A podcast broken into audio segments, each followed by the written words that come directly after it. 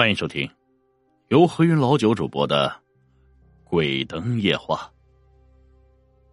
接下来我要说的这个事儿啊，那可是我本人的亲身经历。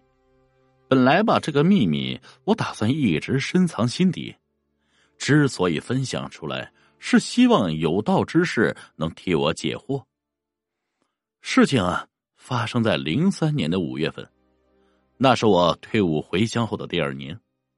我是二零零一年十二月底从部队退伍回乡，这在外面混了一年多呀，也没混出什么样。这市里的民政局工作也未安排下来，于是啊，这过完年后的正月十四，我爸对我说：“你呀，也别到外面去混了，在家里学个手艺，以后也能混口饭吃啊。”我的家乡呢是在旧罗，我们当地啊鞋模厂比较多。本队呢有几个在洋灰鞋厂上班，我爸所说的手艺啊，嗨，那就是让我跟着本队的一个叫杨哥的拜他为师，在洋灰厂学习造铝鞋模具。这个事件发生的背景就在洋灰鞋厂旁边的马路上，因为是学徒啊，未出师前是没有工资的。还好啊，厂里管吃管住，也花不了几个钱。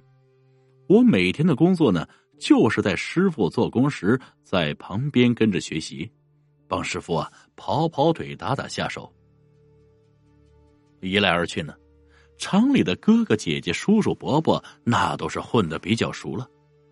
我们下班后啊，喜欢去工厂对面的春神小卖店去做，这买根冰棍和零食什么的，吹吹牛。看看电视，我们工厂和春神小卖店中间隔着一条马路，从厂子到小卖店不到一百五十米。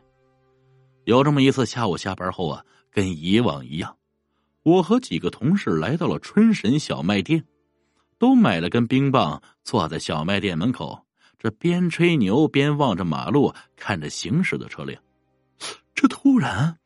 我在马路上看到一个十一二岁的小孩，穿着一身破烂的脏衣裳，光着脚丫子在马路中间穿行。这个小孩啊，之前在厂里见过两次，是个小叫花子。听说小时候得了脑膜炎，脑子有些不正常，傻乎乎的。平时呢，来厂里的厨房也会给点饭给他吃。这条马路啊，是双向道。那时候呢是下午五点半左右样子，下班的高峰期啊，马路上车辆比较多。突然见到一个小孩光着脚丫在马路车辆中穿插，我边吃着冰棍边和几个同事与小卖店的老板娘春婶说：“哎，你们看，马路上有个小孩啊，在马路上穿插，这么多车，他不会被车撞死吧？”这几个同事和春婶看了看马路，都摇着头说。没有啊，马路上没有人。哎，你是不是眼睛花了呀？我疑惑了一下，这么多人都没看到吗？难道是我眼睛看花了？大概过了五六分钟，我突然听到马路上一阵“砰”的声音，一阵车辆急刹，马路上一下被车堵死了。接着听到有人大喊：“哎，出大事了，撞死人了！”我和几个同事赶紧跑下马路，我看到马路中间一车货，一个辆货车两百米处躺着一个小孩，全身是血呀，头被车撞的都变了形了，这脑血浆都撞出来了。这个小孩就是我在事发前看到的小孩。接着幺二零和交警队很快就过来，医生过来就确认了小孩已经死亡。而出事的司机也被交警带走了。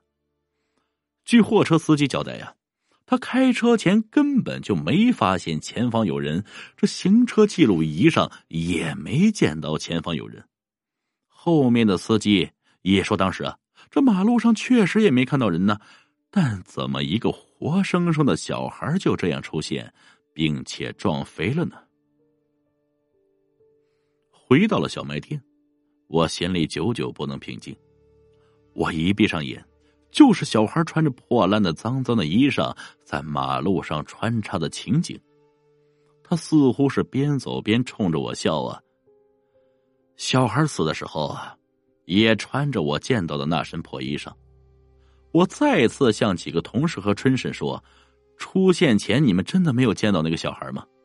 他们都说真的没有。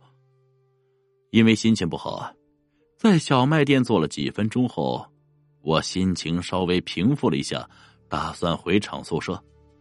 这时春婶和我说：“小甘，我当时一直坐在门口。”才几十米的距离，如果有人，我肯定能看到。那么多人都坐在这都没一个人看到，说明确实马路上没人而你又看到了，这我突然想起，你可能是我爸爸曾经说过的阴阳眼。阴阳眼什么意思？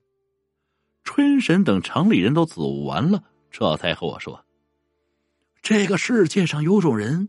生下来就有阴阳眼，能看到鬼，这魂魄和一些大家看不到的东西。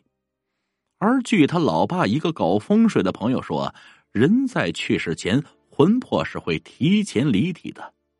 你看到的小孩应该是他的魂魄，而不是他的本体，所以很多人都看不到啊。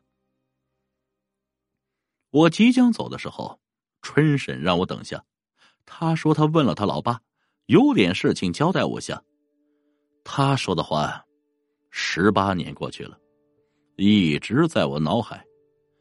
这个秘密我一直在心底，不敢与任何人说呀。他说呀：“小甘，你身具阴阳眼的事不要和任何人提起，包括你的父母。以后看到了不该看的东西和别人看不到的东西和事情，不要说出来。”有些事是命中注定的，不要影响天道平衡，这样怕为你自个儿招灾呀！切记切记。这么多年来，每每想起当时看到的小孩撞车场景，我就心里很难受。我痛恨自己不该说他撞车那句话。虽然小孩的死，正如春婶说的，乃是命中注定。但我还是心有内疚。这个世界上，是否真的有鬼有灵魂呢？真的人死前魂魄会提前离体吗？我很困惑。之所以写下这份亲身经历，是真的希望有机会，能向那些有道之士请教，帮我解惑呀。